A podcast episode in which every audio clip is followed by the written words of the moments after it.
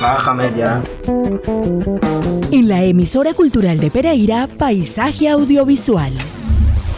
Le metiste efectos especiales. La movida audiovisual en Pereira y la región. Las producciones, sus realizadores, fotógrafos, guionistas, directores de arte, sonidistas y toda la agenda audiovisual. La más completa programación en cineclubes, talleres, certámenes, becas y convocatorias de interés para el creciente sector audiovisual. Vamos, no creo que sea nada peligroso. Paisaje audiovisual, con la producción de Gustavo Acosta. que le tiene miedo a colitas. Si mi abuelo dijo que todos venimos del mismo lugar.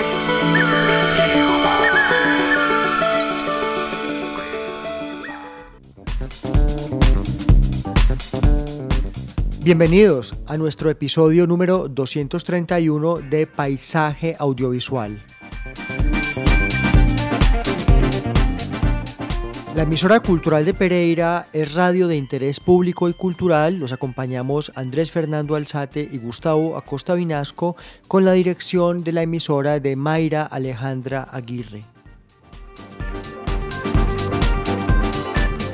Hoy, una primicia, el lanzamiento de La pesadilla de Nanook, edición número 4, la revista digital de la Corporación Colombiana de Documentalistas Alados. Tenemos una conversación con Diego García Moreno y María Margarita Herrera. La pesadilla de Nanook, edición número 4, ve la luz el jueves 2 de noviembre de 2023 en la sala 3 de la Cinemateca de Bogotá. Esta es la única publicación en nuestro país especializada en el cine y el audiovisual de no ficción.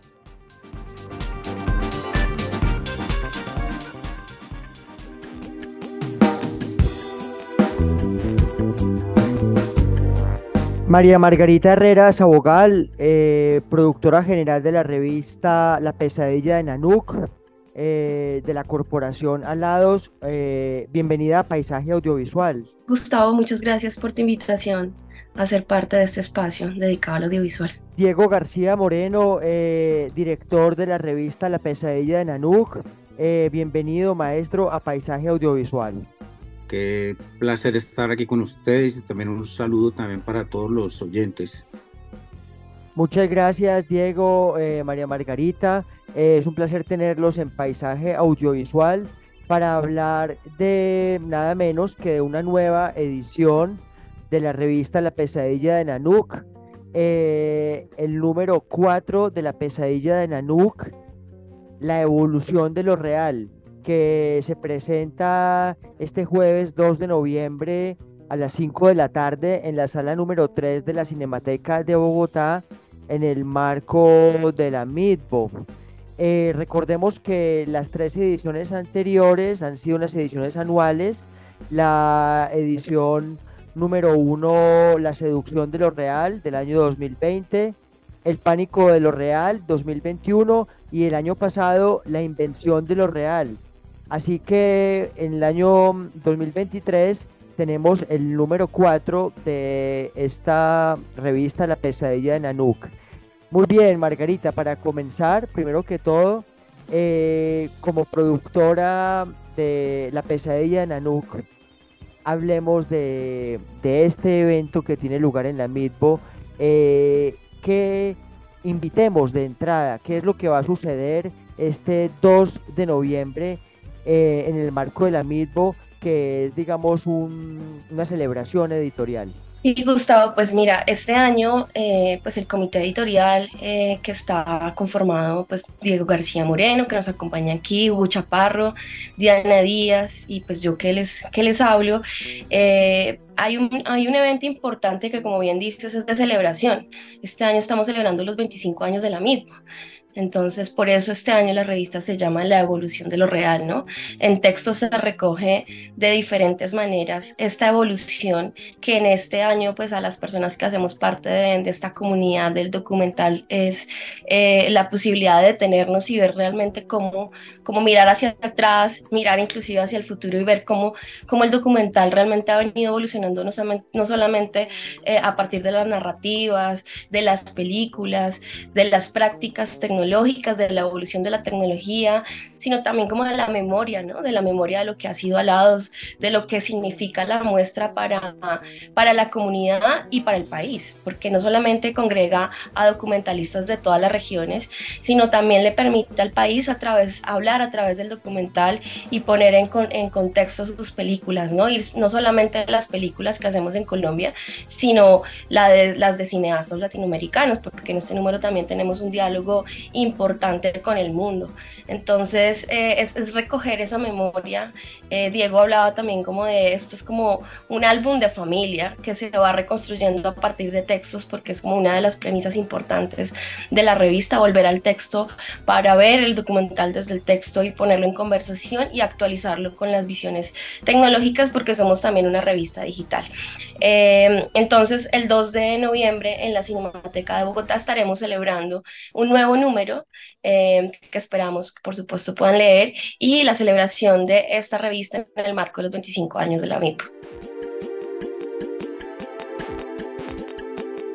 En el año 20, cuando alados ya después de un, periodo, digamos, de reconstitución, de impulso, de, un, de una necesidad que había de volverlo con un, cara, con un alcance nacional, decidimos no hay que tener una, una publicación, que escasea en Colombia una reflexión directa sobre el documental, incluso en América Latina.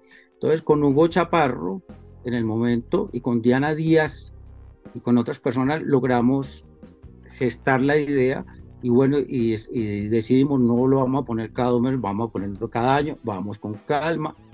Esto es un trabajo que requiere un esfuerzo voluntario, muy honorario si se quiere. Y bueno, aquí vamos. Y creo que la, la revista se ha ido imponiendo como el, referente de reflexión más importante, escrito, y no, escrito con palabra y escrito con, con las nuevas escrituras audiovisuales más importantes sobre el cine de lo real en Colombia y tal vez en América Latina.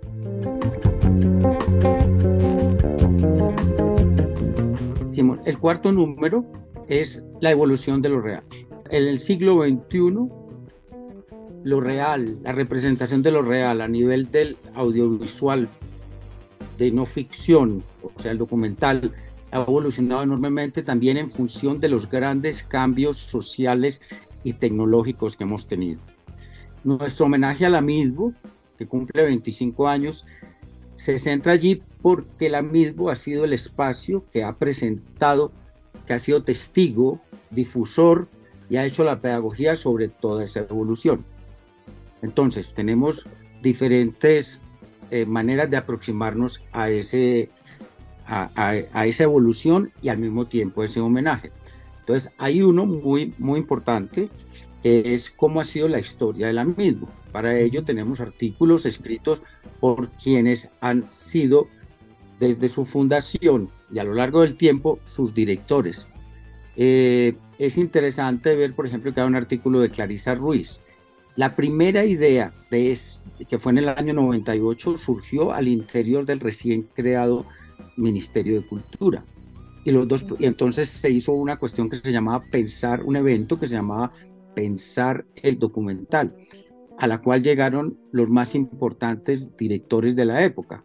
Ahí llegó Weisman, llegó Patricio Guzmán, llegó de América Latina Rulfo y San Ginés, pues unos nombres que uno diría cómo reunieron a toda esta gente.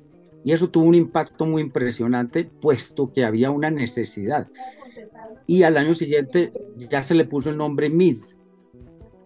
Y la primera curaduría la hizo Patricio Guzmán, pero en el año siguiente, cuando 2000, cuando se conforma el gremio, el ministerio le, propone a Lados que nosotros sigamos con la curaduría y desde entonces hasta hoy la hemos llevado.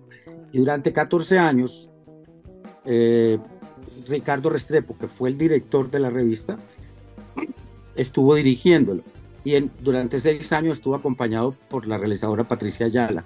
Patricia da, como todos, no sé si ustedes saben, pues Ricardo murió en el año 17 y entonces Patricia hace un escrito recontando ese periodo. Luego en el 14 hasta el 17 Pablo Mora, el realizador antropólogo especializado en cine indígena, toma la dirección, se le da el nombre de la misma y ocurre una remodelación dentro de un rediseño dentro de la, de la, dentro de la mismo y es que se incorpora con gran fuerza todo lo que era el documental expandido.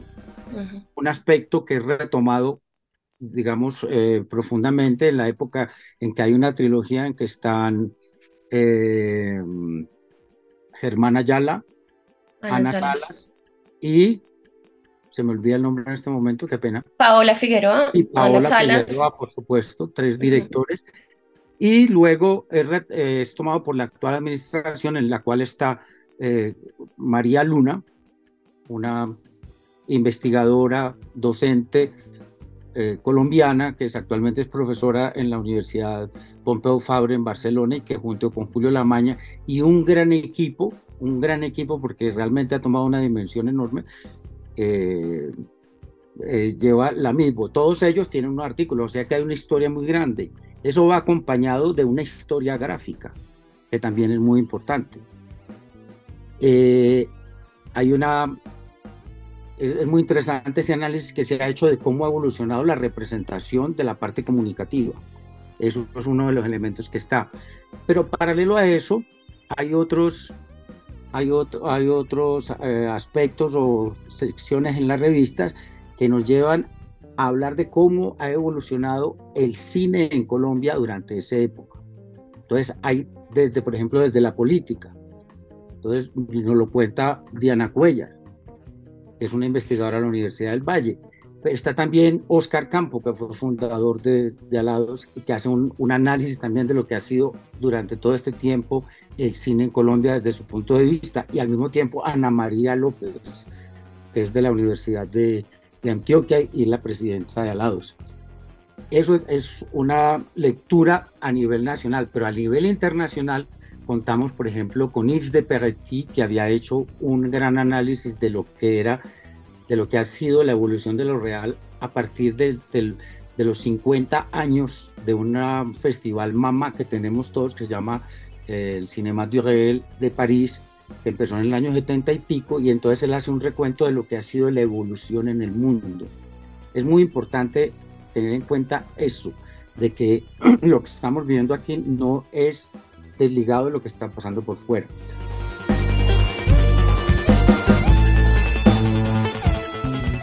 Y nosotros al ser una agremiación, o sea, también tenemos como esa eh, interés de dar esa evolución de lo real desde los oficios, ¿no? Desde la fotografía, desde el montaje, eh, desde inclusive la, la, relación con los públicos, porque en esa actualización que se hace de la MITBO, eh, Julio Namaña interviene un poco en cómo la, actualmente la MITBO está también aproximándose a los públicos y explorando esa relación que se establece de la MITBO. Desde las agremiaciones tenemos las voces de montajistas, fotógrafos, que nos van contando esa transformación y también cómo las películas se van integrando a través de los festivales y sus relaciones con la industria. Y hay un foco importante eh, en, en, cómo las mujeres, o sea, Musa hace un artículo de testimonios de mujeres que hemos hecho parte del movimiento de mujeres del sector audiovisual que retoma una memoria que se actualiza en este momento también por la, el contexto social en el que nos encontramos y eh, participa también la voz de Daupará, que es todo el movimiento de cine indígena eh, que introdujo fuertemente pues Pablo Mora cuando fue director, pero que sigue estando ahí vigente y dando sus, eh, sus entregando sus narraciones y también como con enfoques de género muy fuertes, ¿no? Como, como también ese cine va evolucionando a esta conversación que es vigente en este momento. Em, tenemos también como desde las estrategias de cómo, cómo la revista se expande a lo, a lo digital. Eh, Diana Díaz hizo una investigación bien interesante y la invitación a plataformas digitales que se han venido integrando. Em, para el, para, la, para, la, para el consumo y para la recepción de contenidos documentales.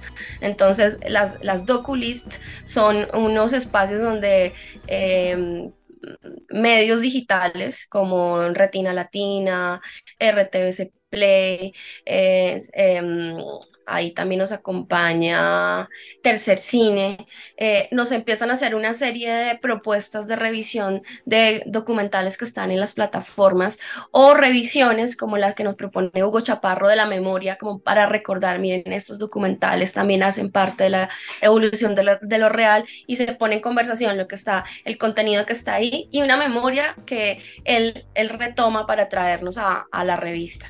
Entonces, digamos que eso es también como la otra construcción de, la, de esa mirada a la evolución de lo real que estamos haciendo a través de la revista No sé, Diego. También tenemos unas galerías muy interesantes eh, que tenemos la galería de los 25 años de la misma, que fue un ejercicio muy importante eh, que hace María Luna y Juan, eh, em, Juan Pablo, recuérdame el nombre, Diego, Frankie.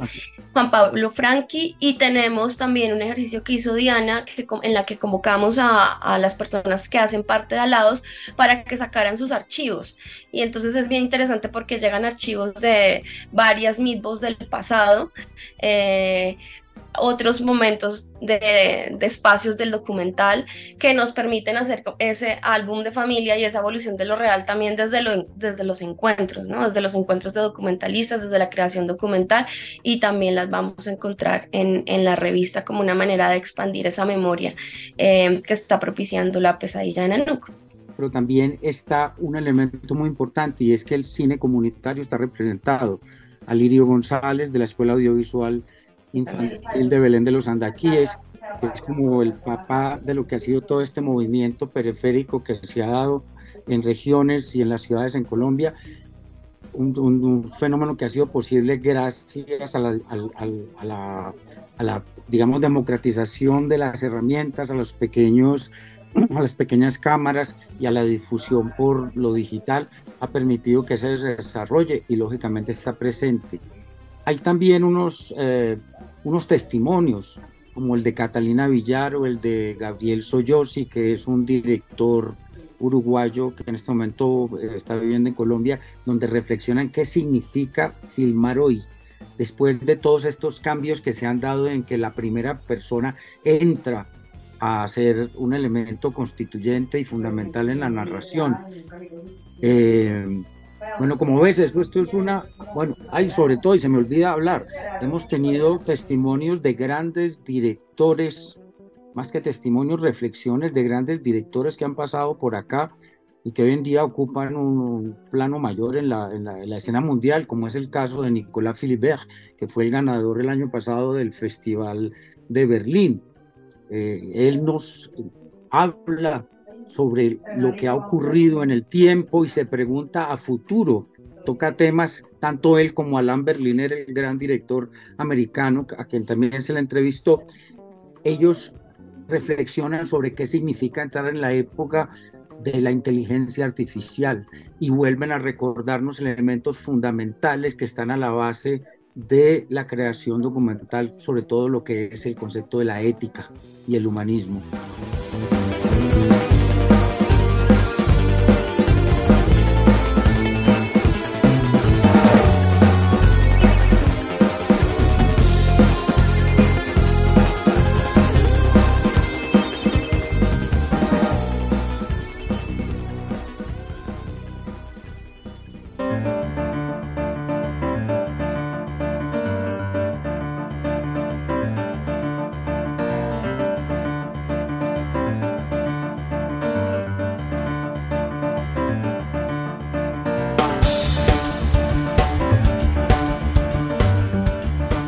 MIDBO va a tener una exposición especial de los eh, afiches, los carteles de los 25 años de la MIDBO. Y nosotros como pues, revista que retoma esta memoria y como también revista de alados vamos a, ser, vamos a estar presentes con nuestra, con nuestra portada, que es, también siempre es un ejercicio bien juguetón que tiene la pesadilla Nanuk, ¿no? Ponemos a nuestro Nanuk hasta nuestra ah. Nanuk en diálogo con, un, con una invitación que se le hace a la fotografía para ser parte, ¿no? Entonces, en este, en este número tenemos una fotografía de Jorge Mario Múnera que eh, nos, nos, nos, nos, cautivó y el, el, NUC siempre es parte, o sea, por eso decimos que es juguetona, porque estamos haciendo como una integración de lo que es este, este, este personajillo que es nuestro Nanuk, pero que es nuestro Nanuk tropical, que es nuestro Nanuk de, que se pone en conversación y, y se integra a esta fotografía y al afiche y a la portada oficial de la pesadilla Nanook. Entonces vamos a estar con esa exposición, o sea, vamos a ser parte de la exposición y pues desde la exposición el código QR de, de la revista lo, lo, mete a uno a la web de la revista, que finalmente lo que queremos es invitarles a que, a que, la, a que la vean, la lean, eh, la exploren. Eh, y desde allí también empiecen a hacer un recuento de lo que es esta revista que pues que en sus números previos también tiene eh, un contenido que es bastante bastante poderoso ¿sí? Y, pues es otra manera, el texto es otra manera de acercarnos al documental y ahí hay letras, grandes letras que nos permiten hacerlo. Entonces la revista va a estar en, en, el, en, el, en el espacio digital que ustedes quieran, en el celular, en el computador, en la galería de la Cinemateca, en la conversación que tendremos el 2 de noviembre en la Cinemateca, en la que pues va a estar principalmente el comité editorial haciendo un recuento y una navegación guiada eh, del contenido pero pues la idea es que se nos vuelva viral, ¿no? O sea, el, documental viral desde otras maneras, ¿no? Desde las letras y desde estas reflexiones que nos está proponiendo el contenido, pues que no solo es texto, también es podcast, es galería, em, son las playlists, eh, es, son las películas, porque también tenemos las reseñas de algunas de las películas que van a estar en la mismo. Eh, entonces es como un, eh, es la posibilidad de que también la, la mismo siga existiendo después de esos días de fiesta y de encuentro donde nos acogemos al documental. Sí, la verdad es impresionante. Miramos las tres ediciones anteriores y documentalistas, docentes, investigadores profesores tienen mucho de dónde agarrar para problematizar las discusiones eternas del plano de lo real, de lo verdadero, del tiempo, em, y, sin duda es una gran herramienta. Una gran Me, me, complació mucho ver al fotógrafo David Cobo, el cartagenero, que, que, quiero mucho su trabajo, eh, y ahora Jorge Mario Múnera, o sea, y, a los que amamos el podcast, encontrar que podemos también tener eh, estas entrevistas y estos podcasts y, este, y esta herramienta. Eh, maestro Diego, por favor invitemos entonces a nuestra audiencia del eje cafetero y a quienes nos sigan escuchando para que salten siempre a la pesadilla de nanuk.org, nanuk con doble O, como el personaje, el esquimal, eh, y para que se vuelva una herramienta de consulta permanente, eh, didáctica y para los que amamos las entrevistas, el, oficio y el, documentalismo. ¿Por qué estar atentos a la MITBO en las redes y, asistir? Uno podría decir que el documental es el, el, cine de nosotros, el documental donde cada uno de nosotros puede estar presente, porque la vida de cada uno de nosotros es importante y eso es lo que se ha consolidado. Y lo que tratamos de, de hacer con la revista es reflexionar sobre eso, sobre la vida en general. Y la vida en general que está armada de particularidades. Y como ven aquí, nosotros hacemos el abanico de todas esas particularidades. Y como pretendíamos en un principio cuando creamos la revista era llegar a la seducción de lo real. Y yo creo que Colombia está entrando en un periodo donde la juventud se ha dado cuenta de eso y la juventud está tratando de tomar en manos el destino del país y ellos se saben que ellos son los héroes y son al mismo tiempo las víctimas, pero son los que luchan para adelante, los que tienen toda la gama de la existencia humana. Y creo que por eso es importante esta revista, la suma de... Eh, eh, tengan en cuenta que es una revista que es gratuita, que eso hacemos un esfuerzo enorme esto nace de una asociación que es, pues le llamamos corporación por razones, por razones prácticas, pero es realmente una, una acción asociativa de colaboración con el destino de una sociedad, de un país que necesita esa reflexión. le agradecemos muchísimo a, a Colombia, que es una sociedad de gestión de derechos de autor que desde el segundo número nos ha, nos ha ayudado, y a todas las personas que han colaborado tan generosamente en la creación de esta faraónica empresa. Mm, María Margarita Herrera Sabogal y Diego García Moreno de Alados, eh, productora y director, y a todo el comité eh, editorial de la revista La Pesadilla de Nanuk y la Corporación Alados, felicitaciones y bienvenidos siempre a Paisaje Audiovisual de la emisora cultural de Pereira. Muchas gracias Gustavo por tu invitación, de verdad, nos encanta estar ahí. Gracias Gustavo, qué red de país tan bonita estamos armando entre todos.